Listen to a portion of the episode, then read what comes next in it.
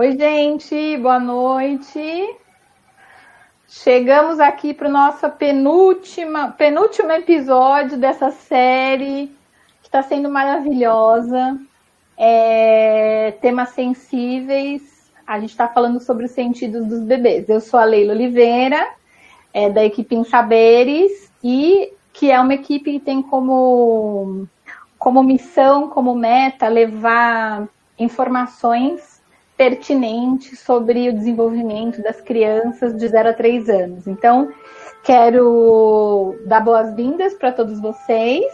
Hoje eu estou aqui com uma, com uma pessoa muito especial, que é a Rose, um currículo impressionante, com muitas histórias para contar para gente. Eu queria apresentá-la. A Rosineide é uma psicóloga analista comportamental e ela é especialista em atender adolescentes e crianças surdas ou também ouvintes, né, Rosineide? Também, Sim. né? É, é consultora educacional em inclusão e dificuldade de transtorno em aprendizagem, é mestre em educação, é pedagoga também. E é, ela é especialista em deficiência visual e surdez pela Universidade aqui de Campinas e neuropsicóloga pela Faculdade de Medicina da USP. É isso, não é, Rose? Uhum. E aí tem uma coisa muito interessante, porque a Rose não trabalha só. Trabalha na rede pública, atende crianças da rede pública de, de São Caetano também, né, o Rose? Até 2015. Até 2015 Sim, até eu, dois... trabalhei na Fundação de Sullivan de São Caetano. Isso, então ela já trabalhou com crianças da rede pública e tem algo muito lindo também, porque ela trabalhou não só com crianças cegas, mas com crianças que são cegas e surdas. Uhum. Então ela tem muitas histórias para contar pra gente e esse é um tema muito sensível mesmo, né, Rose? É um tema de muita sensibilidade. E aí, eu já vou começar. A gente recebeu o professor Fabiano falando da surdez. Quem não assistiu, assista. É maravilhoso a gente pensar sobre isso.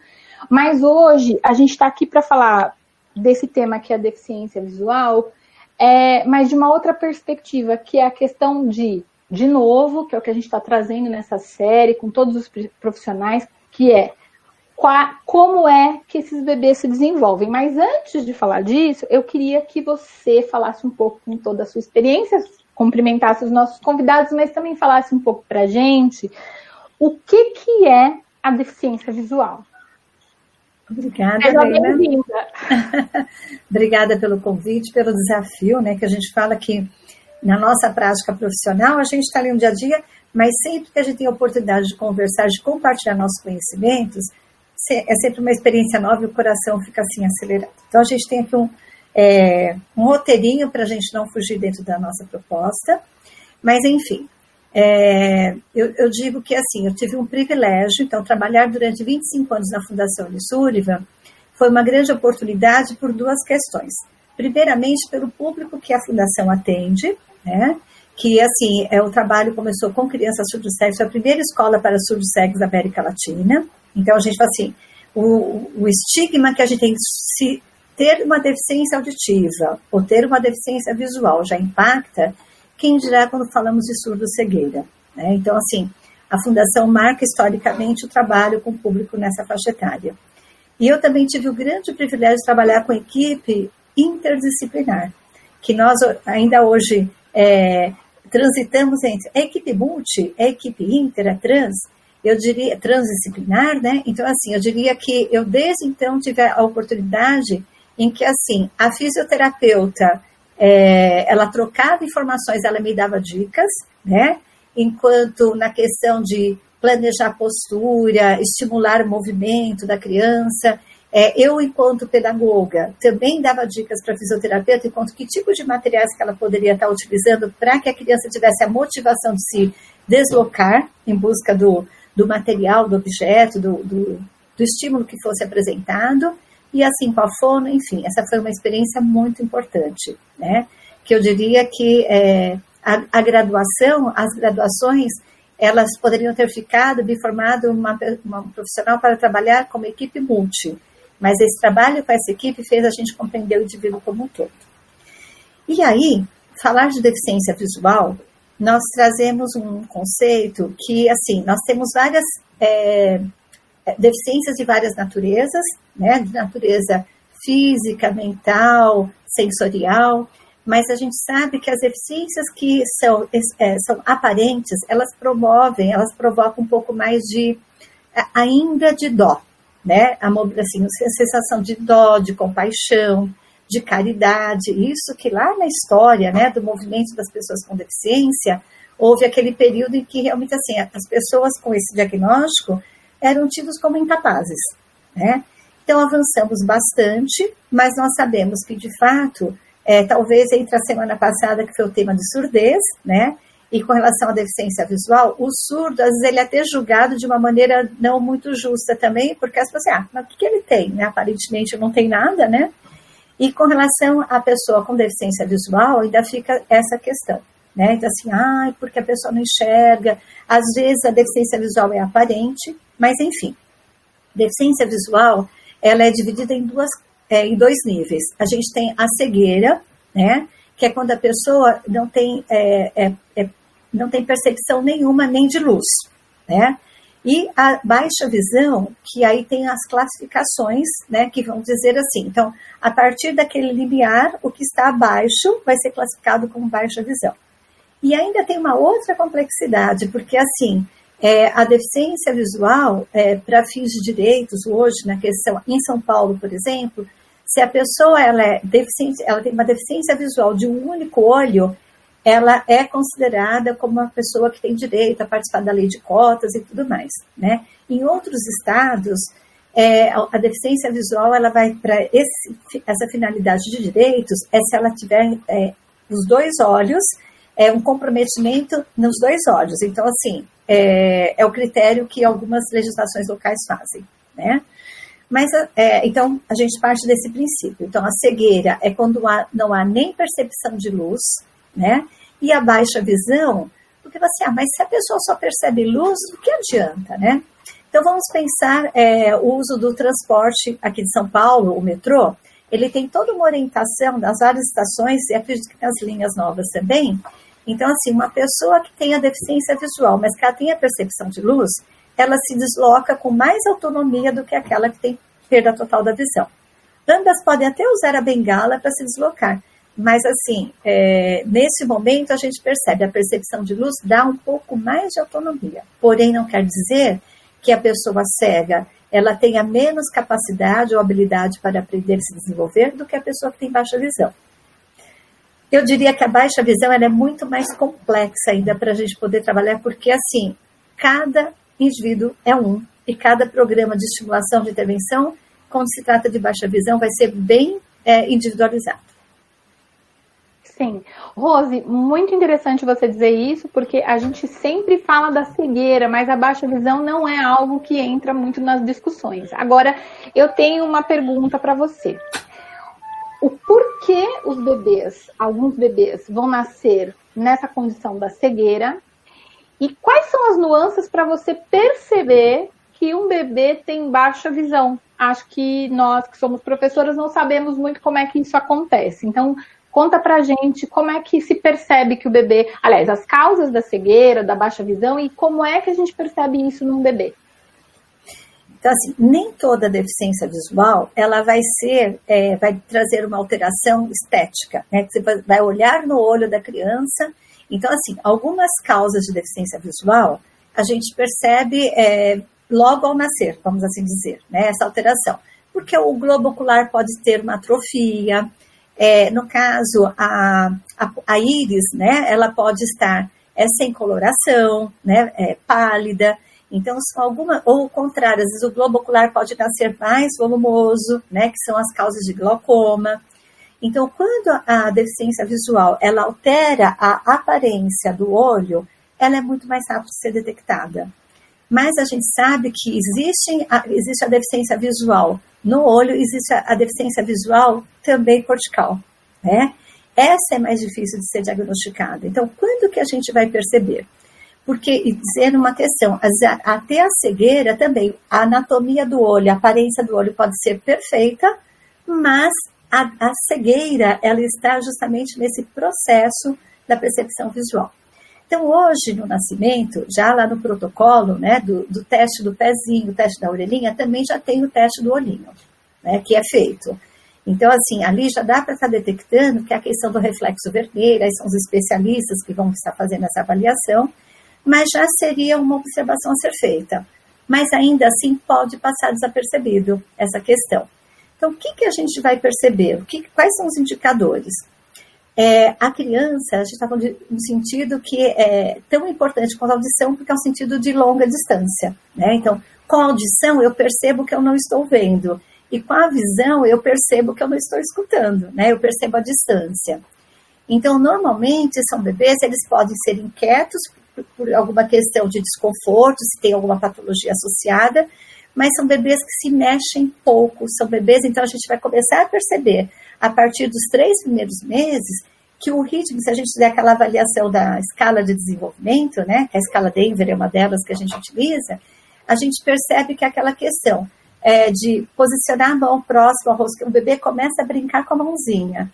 Esse bebê com deficiência visual, porque é, ele brinca com a mãozinha, não é só uma ação da mão, mas a mão e o olho, né? Então, é, é essa motivação.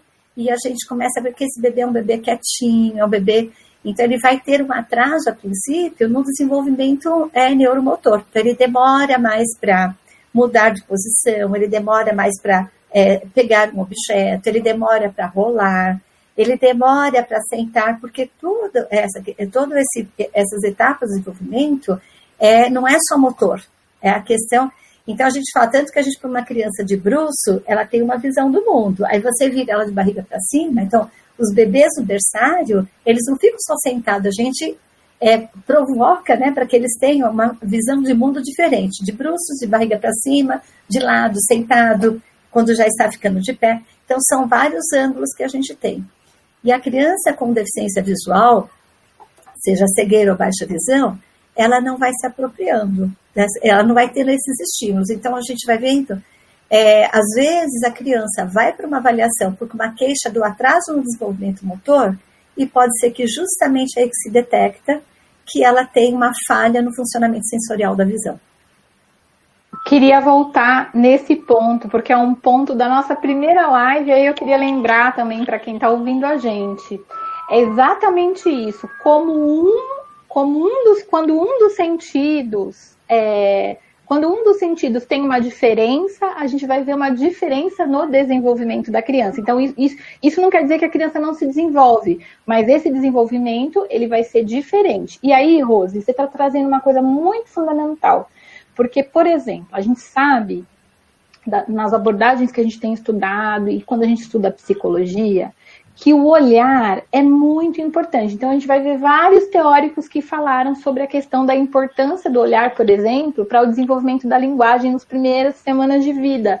Uhum. Ah, a questão da atenção compartilhada, né? A mãe que olha para o bebê, o bebê olha para a mãe, ali eles começam a estabelecer uma comunicação. É, a questão também de, da atenção conjunta para os objetos entre a mãe e o bebê, ela se dá a partir do olhar. É, os bebês também, eles têm uma questão, e eu estou observando, sempre estive observando no berçário, quando os bebês conhecem bem, por exemplo, a sua educadora, quando eles veem um brinquedo novo e eles vão pegar, eles olham para a educadora. Então, o olhar, ele tem um significado de, você está me aprovando? Posso pegar? Tem muita comunicação uhum. nesse olhar. E a gente percebe que esse olhar direcionado do bebê para a educadora deixa a educadora feliz. Assim também é com as mães. Então, quer dizer, o bebê olha e olha para mim, eu comento aquilo que ele olhou. Olha, você está vendo tal coisa. E, a, e aí a criança entra nesse diálogo. E aí me vem essa questão de que como que a mãe desse bebê, e é isso que eu queria que você falasse, como é que a mãe desse bebê que não enxerga, né, que que é cego, que tem uma baixa visão, como é que isso funciona? Porque a gente sabe que é, é, é um indicativo importante para se comunicar e ele está ausente. Então, como é que vai ser é, esse estabelecimento da comunicação entre esse cuidador, que não precisa ser só a mãe, né? A gente está falando uhum. da mãe, pode ser esse cuidador, e o bebê na ausência da visão. Então, essa é uma, é, esse também é um ponto que a gente é, tem que considerar, quando a gente fala da questão, acho que a gente volta até um pouquinho antes.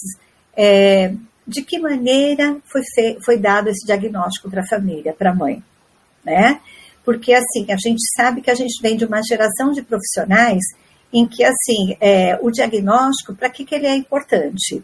Para que você possa, é, um CID, né? É, então, o Código Internacional de Doença, para que você possa ir em busca dos seus direitos, para que você possa conduzir tratamentos quando há necessidade de tratamentos medicamentosos, mas ele não determina quem a pessoa é. Então, assim, as pessoas com deficiência são pessoas que, que é, mantêm a sua personalidade, né?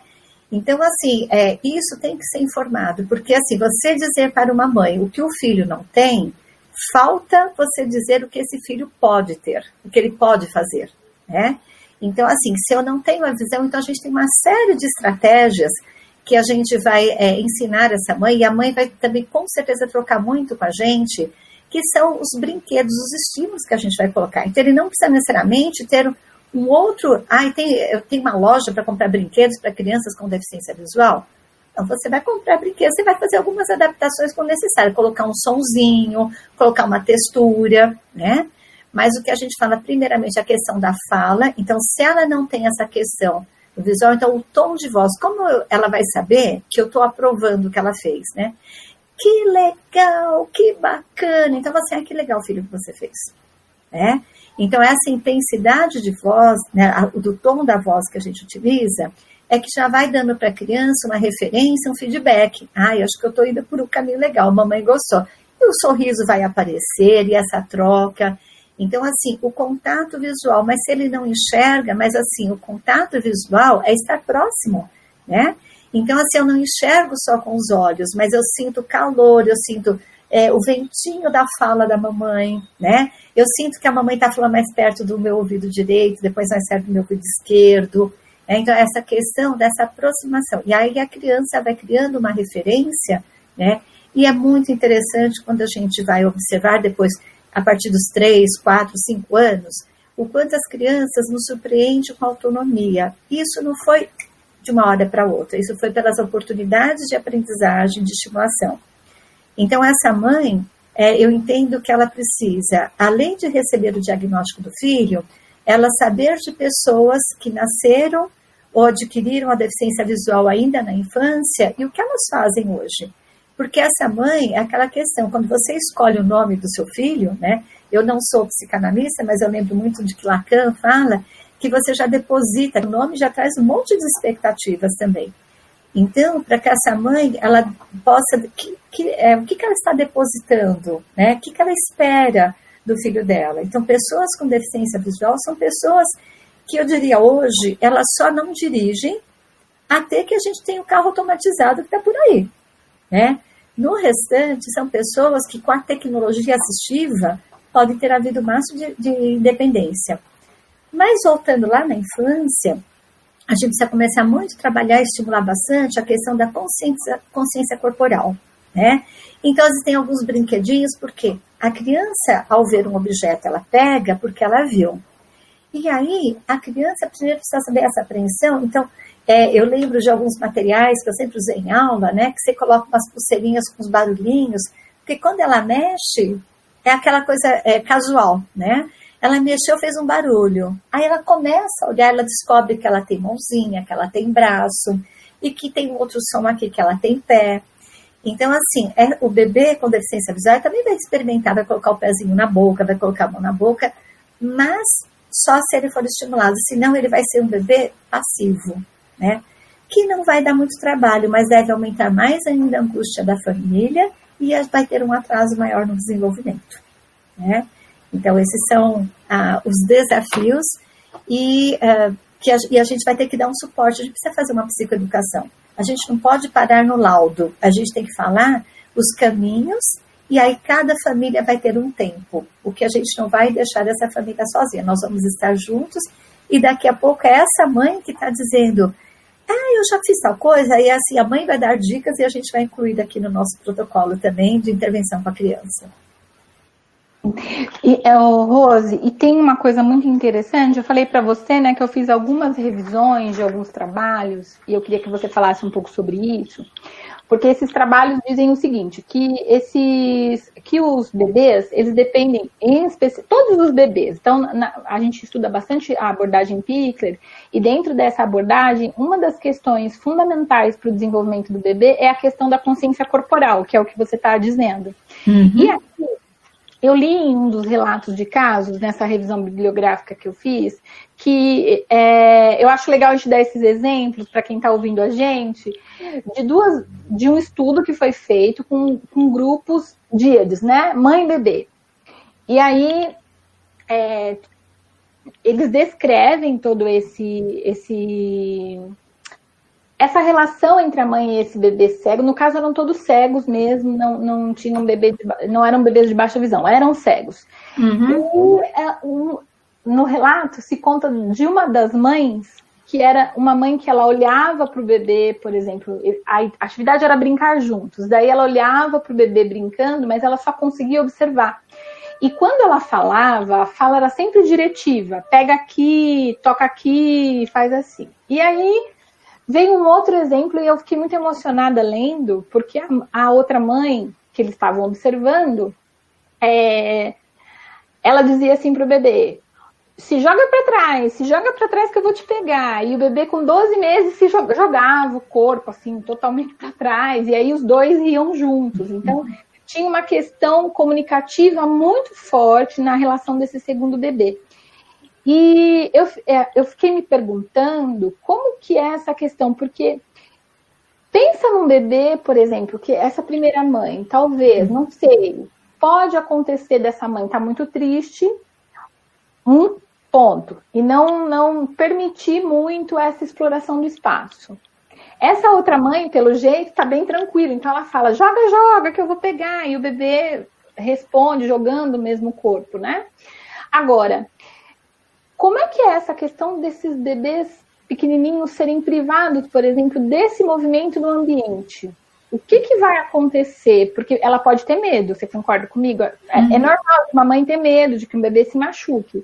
Mas como é que começa essa exploração do espaço? O que, que é importante para essa. Inclusive, a gente pensar até em creche, o que, que é importante? Como tem que ser esse espaço para esse bebê? É, isso me fez retomar um pouco assim a história. Nós temos uma, é, eu não sei se ela ainda é viva, já era uma senhora, a Nathalie Barraga, uma pesquisadora americana, especialista na área de deficiência visual, e ela teve uma filha com deficiência visual. E ela foi uma pessoa que ela foi a primeira a ousar em fazer a diferenciação de deficiência visual e, e é, desculpa, é, deficiência visual, baixa visão e cegueira porque até então todas as pessoas com deficiência visual eram tratadas exatamente da mesma maneira, né? Então você vai, é, no caso você vai poupar nessa questão que ela corre risco, depois assim, quando a criança já está, então você vai estimular ela a sentar, aquisição da, da, da mobilidade, né, do, de aprender a ficar de pé, sentar, e depois vai treinar com a bengala, e ela vai ter que usar o braille como todo mundo. E a Nathalie Barraga, através da experiência com a filha, ela começou e ela traz um, uma grande definição. Visão é uma função que se aprende. Então, por que, que as crianças com baixa visão permaneciam no mesmo padrão na questão de exploração é, visual que as crianças cegas? Porque não eram estimuladas, né? Então, assim, aí ela vem e, ela traz essa grande é, revolução na área da deficiência visual, dizendo que você pode ensinar. Isso não quer dizer que a pessoa, que a criança vai deixar de ser deficiente visual, mas ela vai aprender a usar, porque é aquela questão que hoje a gente justifica na neuroplasticidade, né? Então esse é um ponto. Voltando à questão das duas mães, né? Então eu digo... Você pode falar só pra gente o que, que é a neuroplasticidade? Eu acho que é importante. Ah, também. sim, isso. Então a gente. Antes da gente voltar nas duas mãezinhas. Tá. A gente fala assim, então há 25 anos atrás não falávamos muito disso, mas dizíamos o seguinte: é, mesmo uma criança é, com é, nenhuma deficiência, nenhum diagnóstico, até os três meses ela não enxerga tão perfeitamente detalhes como nós, né? Então, assim, por que, que ela procura a mamãe? É mais pela audição, né? Então a mamãe chama, ela procura, mas ela não consegue. Se aparecer duas, duas imagens, é tudo meio embaçado. Então, é, mesmo ela nascendo a termo, a visão depois do nascimento ainda tem um tempinho do olho ainda fazer o processo de amadurecimento, né? Só que, isso estou falando do olho, da anatomia, do funcionamento, mas o nosso cérebro, até os três meses, desculpa, até os três anos, é um momento que, assim, de muita agilidade, que a gente fala da ginástica, então, ele está se desenvolvendo muito ainda. Então, o cérebro não está pronto quando nascemos.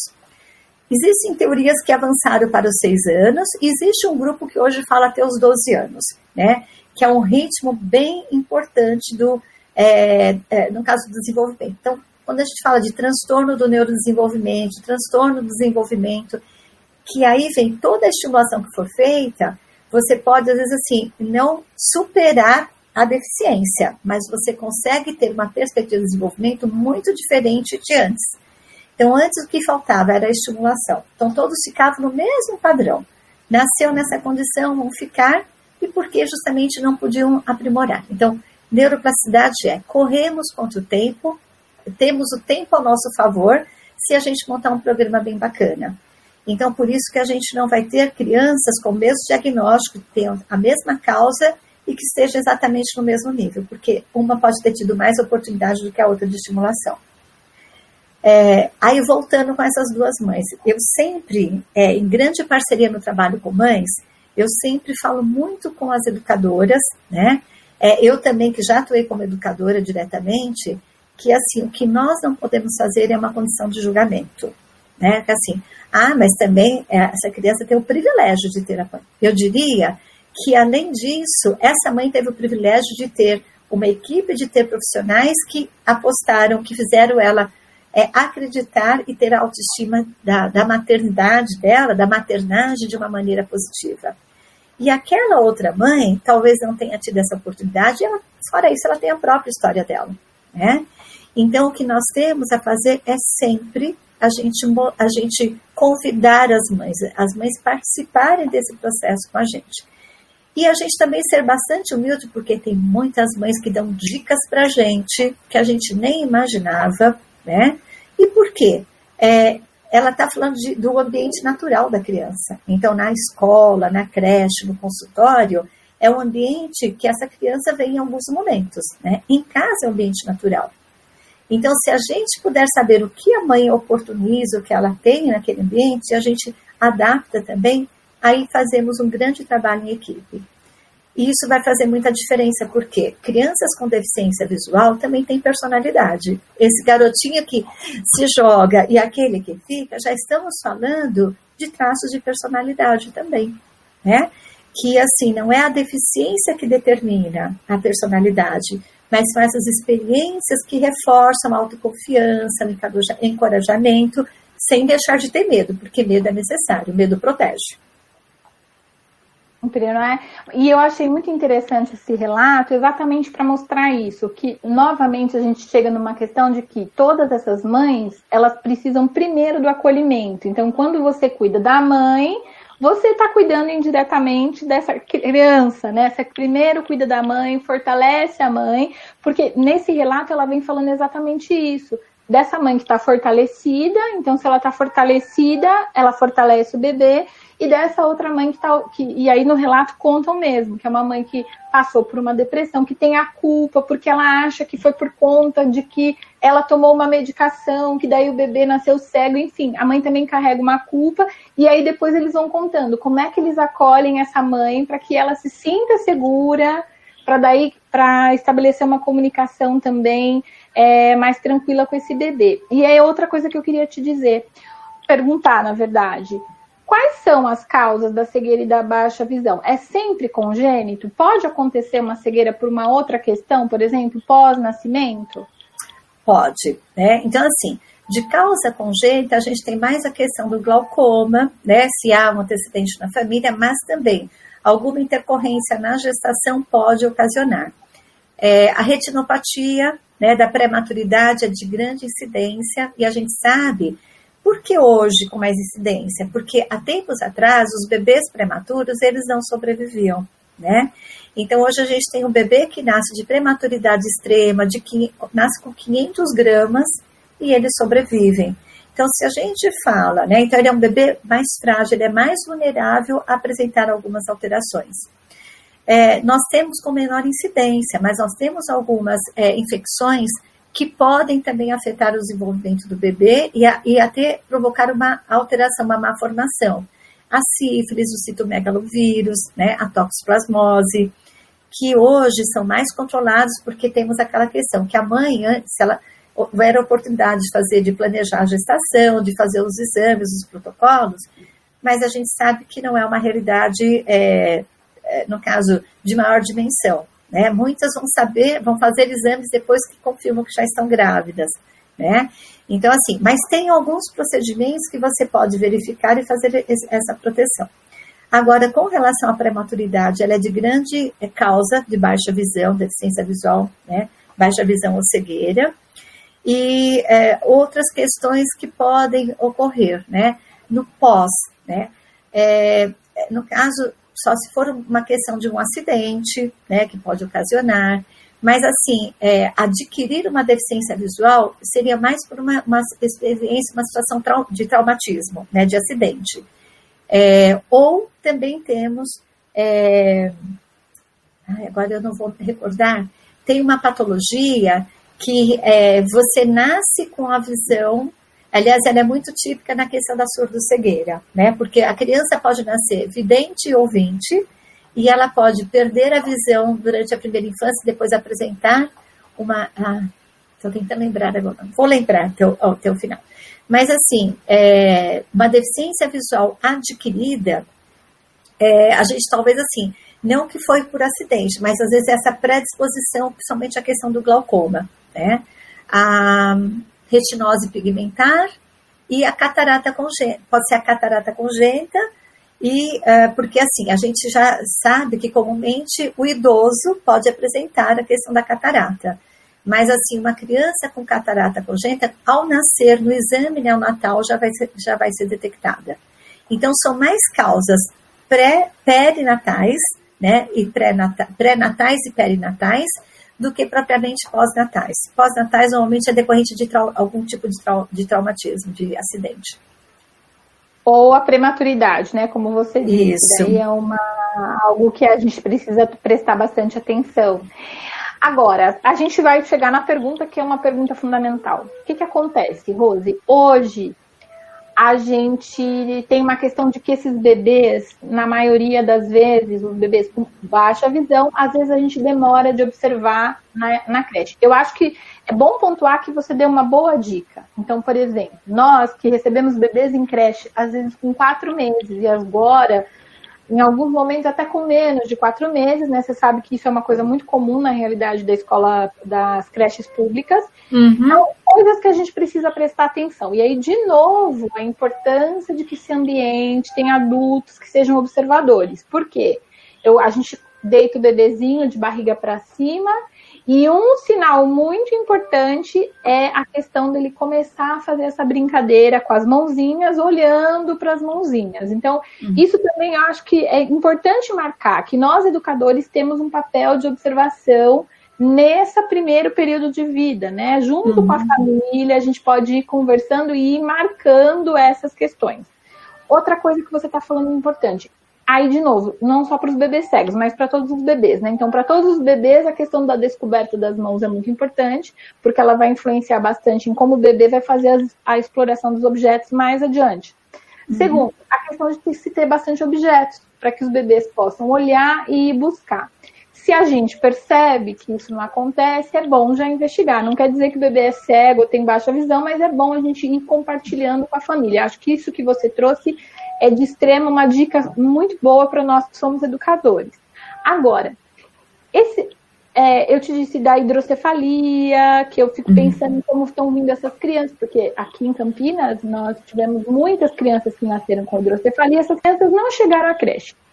Uhum. É, e aí eu fico me perguntando, o qual tem que ser um espaço para receber, quem tem que ser o educador para receber esse bebê cego? Como que tem que ser o espaço quando eu tenho um bebê cego. Então, é, existe, existem adaptações que a gente precisa fazer. O que, que a gente precisa fazer se a gente realmente for ter uma proposta de uma creche que seja inclusiva e que esses bebês possam ir? Como é que é que funciona isso? Então, vamos pensar naquele primeiro momento do bebê de dois, três meses que chegou na creche e que, assim, quais são, no caso, não é uma avaliação, mas assim, que a gente vai fazer meio que uma triagem, né? Então, o que, que a gente percebe? A criança, a questão de perceber o contato visual, de você se deslocar e ela te acompanhar, né? De você pegar um objeto uma, bem colorido, né? Uma coisa assim que, é, que toda, que, que o bebê que chama atenção com brilho e tudo mais, que você desloca. Então, assim, quando você percebe que a criança, você desloca o objeto e ela continua parada, isso já é um indicador importante, porque assim, ela pode ainda não pegar, mas ela faz o segmento, né? Por quê? Novamente a gente vai dizer, a deficiência visual, ela não vem necessariamente marcada dos olhos na anatomia. A criança pode ter um olho, aparentemente, é, a gente pode pensar, às vezes você joga uma luz e ela não tem aquela reação de reflexo, que é fechar o olhinho, né? Então, assim, é uma criança cega que o olho, que a anatomia dele é normal, e você não, não, você liga a luz e ela não tem nenhuma reação, ops, tem uma, alguma, alguma questão. Porém, também tem aquele outro aspecto, pode ser uma resposta neurológica, pode ser no olho, mas enfim, a gente já vai fazendo essa sondagem, né? A questão do segmento. Então, a gente evita, e os, os, e os educadores fazem isso, de entregar tudo na mão da criança. Você mostra e vê se ela vai lá e pega, né? Então, a criança não está tendo esse tipo de reação, vamos verificar o que está acontecendo. É, por que, que a gente fala do movimento? Porque a gente não enxerga só um padrão. Então, às vezes tem a questão tem a cuidado, às vezes você põe longe, ela não enxerga. Aí você põe mais pertinho, ela enxergou. Anote no seu registro, né? Não vai assim, mãe, já vai dar, já vai dar essa informação para a mãe. Vamos levantar mais, desculpa, mais informações. A questão do campo de visão, você põe aqui, aí você põe aqui, de repente ela percebe aqui, ela não percebe aqui, porque a gente enxerga, a gente tem campo de visão, a gente tem distância, que é a questão da cuidado visual, a gente tem a percepção de cores. Então, às vezes, uma cor, ai, mas o preto é uma cor contrastante. Se você colocar a cor preta com o verde escuro, não tem contraste ali. Né? Então, são alguns sinais que é importante que a gente verifique. É, eu entendo que hoje as escolas estão mais atentas quando faz aquela entrevista, quando a criança ingressa, para saber então, assim, já verifique aquela ah, o histórico, quantas semanas a criança nasceu, qual foi o Apgar. Por quê? Se tem alguma questão que já foge ali do padrão, a gente já vai ficar atento, né? Não necessariamente para a questão da deficiência visual, mas para o desenvolvimento da criança como um todo.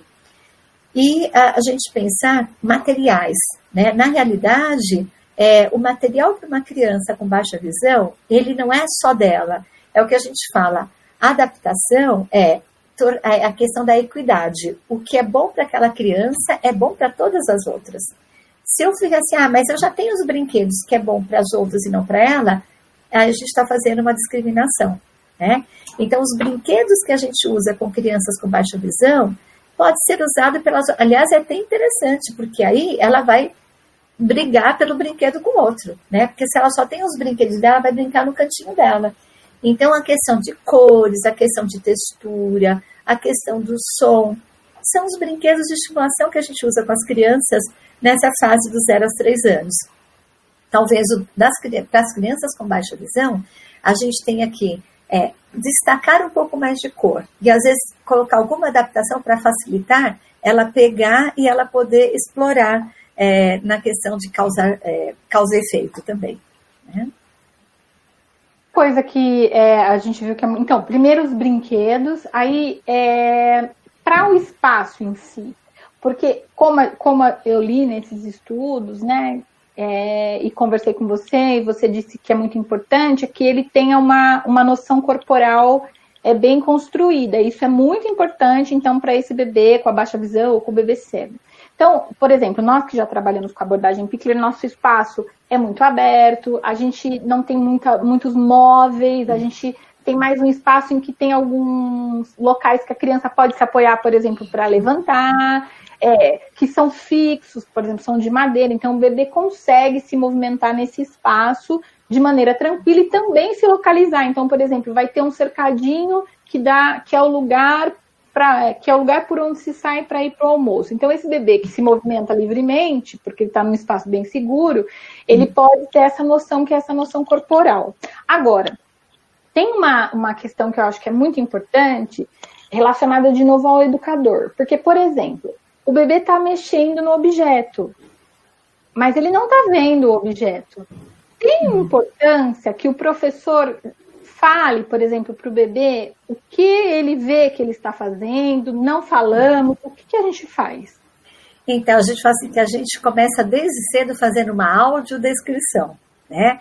Que está lá na lei brasileira de inclusão, que a pessoa com deficiência visual, em qualquer o adulto, né? Em qualquer espaço tem direito. E eu gosto de usar esse exemplo. Assim, por que que quando a gente tem no cinema, né? É, no caso, o, o, prêmio anual do cinema tem a categoria de é, melhor é, é, vestuário, de fotos, porque isso faz muita diferença. Quando você assiste um filme que você é assim, nossa, aquela cena me encantou. Então, a pessoa com deficiência visual, ela também precisa ter acesso. Ela também precisa fazer a representação mental do que é, está, sendo, está sendo dito, né? Então, assim, se ela não faz, não é por uma incompetência do corpo dela, do cérebro dela, e sim uma falha na informação, na questão da acessibilidade. Então, com a criança pequena, e a gente não vai poder falar, ah, quando ele for para alfabetização a gente faz. Não, senão ele não vai conseguir fazer representação mental só quando chegar. A criança, quando está na alfabetização no primeiro ano, quando você fala de números, ela já faz uma correspondência à quantidade, né? Forma, tamanho, como é que a gente vai criar isso é, na criança só quando ela chegar nessa fase do, do ensino fundamental 1? Então é lá. Ah, você está segurando uma bola pequenininha, amarelinha. Então a gente vai descrever, fazer essa autodescrição para a criança. E vai assim, olha, eu tenho duas bolinhas. Isso pensando na criança cega e mesmo na criança com baixa visão. Porque é, eu, eu, diria, eu, eu acho que o desafio maior é porque a criança com baixa visão, ela vai ter que ter uma adaptação. Se eu quero ensiná-la a ver, eu vou ter que ter, assim, é muito personalizado. Então, assim, se para uma, é, às vezes, assim, ah, baixa visão você amplia. Se ela tiver redução de campo, né? É, no caso, então, não vai funcionar. Então, assim, não basta tornar grande porque ela enxerga pouco. Porque, assim, se ela tiver restrição de campo visual, quanto maior for, imagina ela ter que rastrear tudo isso para enxergar a figura como um todo. Então, então o tato é muito importante. Mesmo para a criança de baixa visão, o tato vai ser fundamental. Sim. E a, e a, adaptação da imagem visual tem que seguir essa correlação. Então, por isso tem que ter uma, um bom relatório de uma da oftalmologista, da ortoptista, da pedagoga especialista em baixa visão, porque ela vai dar um relato que a gente vai fazer as adaptações de maneira muito eficiente. Mas, novamente, lembrando, o material adaptado é essencial para ela, mas é bom para todo mundo. Então a gente não precisa criar o cantinho da, da criança, né? Então, assim, porque, novamente, a gente quer que ela socialize, ela quer, a gente quer que ela interaja com as outras crianças. E daqui a pouco, aí a gente estava conversando um pouquinho antes de começar a, a nossa é, apresentação aqui, eu me lembro muito bem de uma criança com três anos que a gente que eu acompanhava na educação infantil, em que a gente fez uma adaptação na questão de contraste para ela e tamanho. E sempre assim, ah, ela, porque ela enxerga um tamanho X, tá? Mas aí tem a questão das cores. E teve um dia que a gente fez duas adaptações e nós fomos lá e mostramos para ela, né? Qual, é, qual você quer? Qual é melhor para você? E aí, a, o pessoal, os adultos, assim, mas com os três anos, bem, a, a, criança escolhe qual brinquedo ela quer, ela escolhe o que ela quer comer, né? E qual era a nossa intenção? Talvez ela ainda nem soubesse realmente que a diferença não era tão grande, talvez fosse pela textura do material, mas que ela soubesse desde então que ela também é um indivíduo que ela pode escolher, né? E mais adiante, ser porta-voz, quando ela estiver lá na escolaridade mais adiante, e a Pro usar um giz, né, que ela não enxergava assim, ô Pro, você pode colocar o giz amarelo, porque eu não estou enxergando com o giz branco? né? Então, é essa a nossa expectativa. E não dá para esperar depois. Então, tem a infância, aí vem o grande. É, a relevância, a importância que é, que são os primeiros anos do desenvolvimento. Né? Então, não é só estimular o sentido, mas é estimular a personalidade, a autoconfiança, né? a, a iniciativa da criança. E se a gente faz isso com a criança, se a gente oportuniza a criança e a família também acredita, é, ela vai ser uma criança que ela vai dar tanto trabalho como qualquer outra criança, ela vai ser exigente. E é isso que nós queremos. Sim. Rose, é tão bonito o que você está dizendo, e eu estou me lembrando desde que a gente está aqui conversando, desde a primeira conversa lá com a Renata, que ela, ela trouxe muito pra, é, de, de maneira muito bonita de que nós todos podemos usar esses sentidos todos, porque a gente não tem um, e você trouxe algo muito importante também, porque a gente ainda tem uma questão muito forte com a visão e a audição, né? O que a gente vê, o que a gente ouve. Mas como, por exemplo, que bonito você está dizendo, porque quando o bebê, por exemplo, está na sala brincando com esses brinquedos, e aí, de novo, não é só o bebê cego qualquer. Os bebês, quando brincam, a gente pode ter essa postura narrativa com todos esses bebês, é importante, é fundamental que se tenha essa postura narrativa, porque a gente está dando para ele, de novo, uma possibilidade de criando essas conexões com intenção comunicativa, né? Quer dizer, você ele tá lá brincando, por exemplo, de construir, eles adoram, por exemplo, bater objetos, né? Uma coisa que os bebês amam quando estão lá no sétimo, oitavo mês, uhum. são estão no chão. Eles batem, por exemplo, os objetos e a gente diz, nossa, esse está fazendo muito barulho, é, você, é, você, pegou esse brinquedo onde? Enfim, a gente faz uma, uma narrativa daquilo que ela está vivendo, não só porque o bebê é cego, na verdade, o outro bebê também precisa disso. E você está trazendo também algo fundamental que é não espero para para olhar esse sujeito como um sujeito capaz de narrar, ele estar no fundamental, né? Então, também é o que uma, uma das pessoas que veio aqui, que foi Elo, disse, o sujeito de linguagem ele começa desde antes de nascer. Então, a, é, essa possibilidade de usar esses outros sentidos é que a gente tem que se focar e sim, saber, como você disse, que eu também acho isso fundamental, eu acho que é uma questão dos direitos, né? A criança, a família poder saber dos seus direitos, mas ao mesmo tempo a gente é, olhar para essa criança com todas as outras possibilidades que ela necessita mas que também são as necessidades das outras crianças. Então, isso, de novo, eu acho que traz uma noção para a gente do que é inclusão. Eu acho que isso é fundamental. E aí, nosso tempo está acabando. Olha como passou rápido. Mas eu queria exatamente, teve algumas é, perguntas aqui e eu queria é, te fazer, porque eu acho que tem uma que é muito interessante. É da. Bom, falando de criança, eu não sei o nome dela, mas ela trouxe algo, uma pergunta que eu acho que é bem importante. É, ela teve uma criança, um bebê, que ele precisaria ter usado óculos quando bebê. Uhum. Só que por várias questões ele só usou aos seis anos. E aí, é, mesmo usando esses óculos, a questão gráfica, por exemplo, a questão da escrita, é, ela, pelo jeito, teve algumas algumas diferenças nesse desenvolvimento. E ela está perguntando para você por quê, mesmo com óculos, essa, essa questão de, da escrita, ela não, pelo jeito, talvez houve uma diferença de desenvolvimento na questão da escrita. Bem, acho que aí tem, tem duas questões importantes para a gente considerar, é, que a gente estava falando da questão, a estimulação quanto antes, quanto mais precoce for feita, por quê? mesmo quando a gente vai fazer a questão do registro da escrita, a gente tem uma representação, né? Tanto que as primeiras etapas da escrita ela vai pela rota lexical, que é pela uhum. forma, né? Depois a gente vai. Então, uhum. a forma é como eu vejo. A, gente, a criança associa uma palavra pequena a um animal pequeno, uma palavra grande a um animal grande, né? Uhum. Então, assim, às vezes pode ter acontecido falhas nessa questão, porque por conta da, da baixa visão, da, porque, assim, temos uma diferença. É, problema visual. Problema visual é aquele que, com a correção óptica ou cirurgia, a criança chega a um padrão é, da normalidade. Tá? Se ela ficou um tempo maior com problema visual, ela tem um atraso que ela sendo estimulada, ela compensa. Agora, deficiência visual é aquela que, mesmo depois da melhor correção óptica, da cirurgia, se foi feita, ela ainda está abaixo do padrão da normalidade né? É, então, assim, nesse sentido, a questão do viso motor, ele acaba sofrendo algumas interferências, né?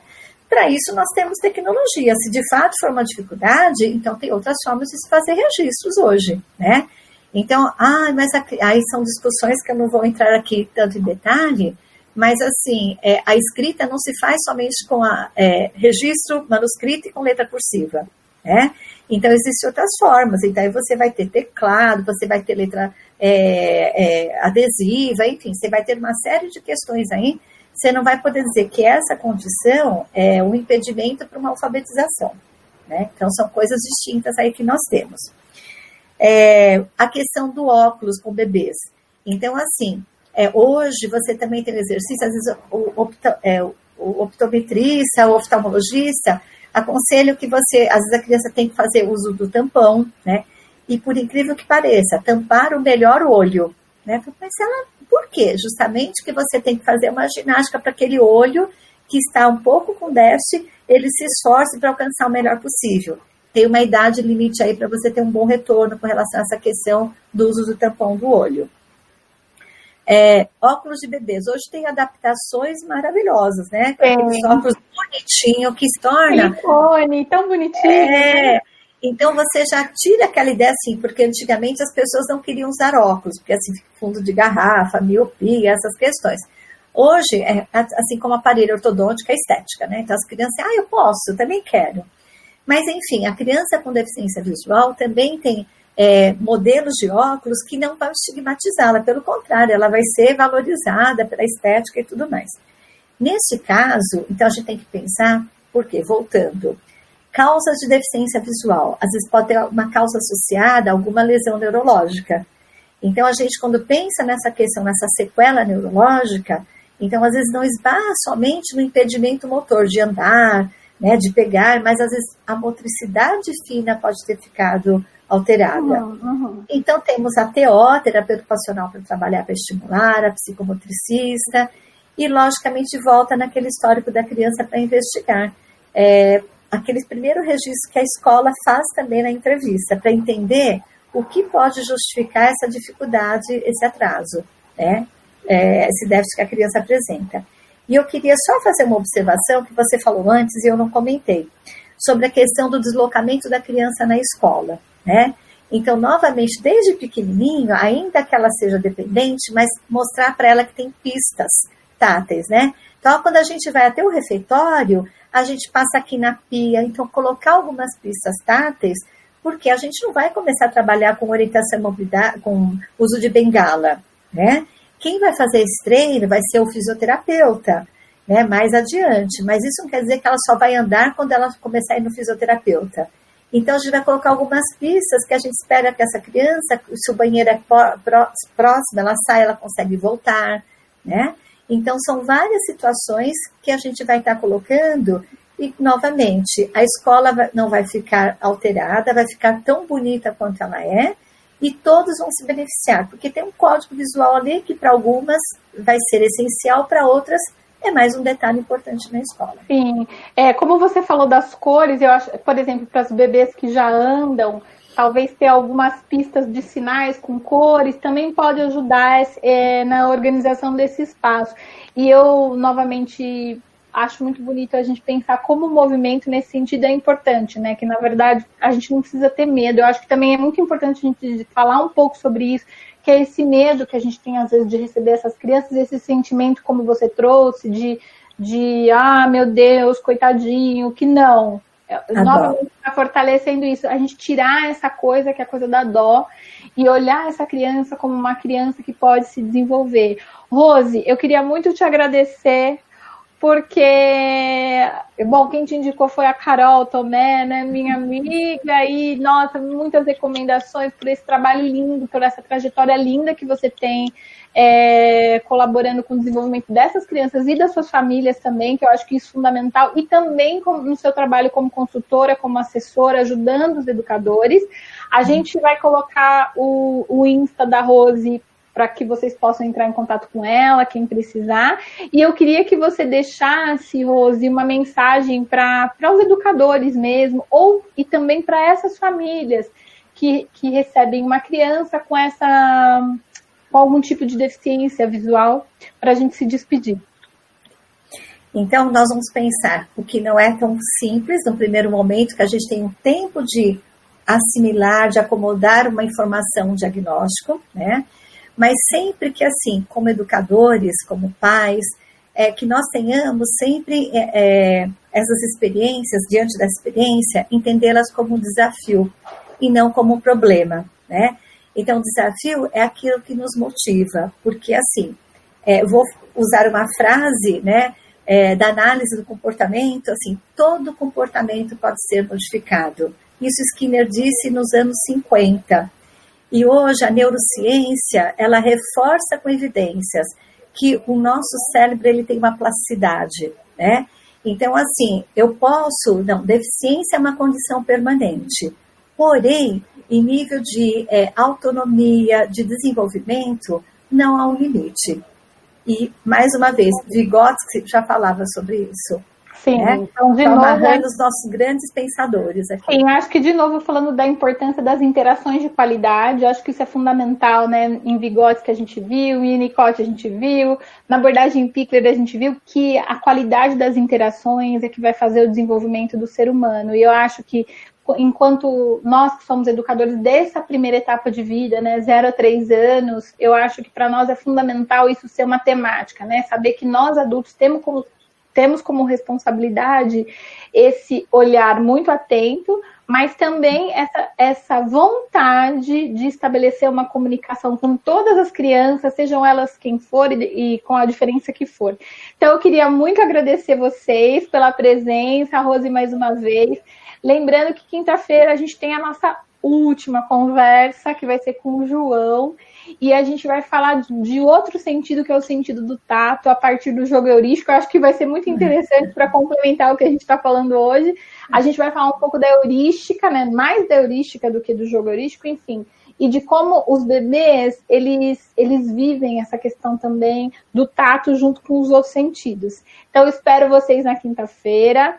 E Agradeço a todos, espero que tenham uma boa noite, que tenham aprendido bastante. As lives estão ficando gravadas, a gente está tendo muitas visualizações, né? Tem algumas que já chegaram a duas mil visualizações. Então a gente queria agradecer muito a todo mundo que está escutando e também compartilhando com outros colegas para que eles possam ter acesso a esse conteúdo. Você quer falar mais alguma coisa, Rose? Quero, quero agradecer, gratidão é, o prazer de conhecê-la, de nos encontrarmos aqui e assim é, a oportunidade de estar em contato com vocês, né? E assim estarei à disposição porque todo trabalho em parceria ele fortalece, ele solidifica mais ainda é, os resultados que a gente vai observando e assim sempre a família é o nosso grande parceiro aqui no trabalho com as crianças. Então, um abraço a todos e estarei à disposição para uma Sim. próxima conversa. Ô, Rose, você pode passar para mim o seu, o seu Insta? É Rose. Ah, deixa eu só confirmar eu vou escrever aqui. aqui. Olha lá, ó, a Rose é igual é. eu, às vezes não sabe direito o telefone. Ô, Rose, como é que é? é peraí, peraí, que eu já. Sabe por quê? É, os universitários é que me incentivam aqui, sabe? Sim. Então, peraí. Aqui. Ai, meu Deus, só um minutinho, gente. Vamos lá para a gente colocar. É Rosineide, eu lembro. Eu passei para você, né? Então, pera só um ah, pouquinho. Eu acho. Já vou achar que Leila. Passei hoje para você. Sim. Hum, aqui, ó. Eu acho que a gente colocou lá, mas eu acho que é tá. interessante. Tá. É tudo juntinho. É Rosineide é. de Andrade Soares. É tudo junto de Andrade Soares. Olha lá, pessoal, quem quiser então lá no Insta da Rose, tá aí. Espero que a gente possa se ver de novo, quem sabe falando da, da surdocegueira? Da surdocegueira, que é um assunto que nos interessa muito, com certeza, tenho certeza que quem está aqui também. Então, muito obrigada a todas, gente. Até quinta-feira. Tchau, tchau. Um abraço, muito obrigada.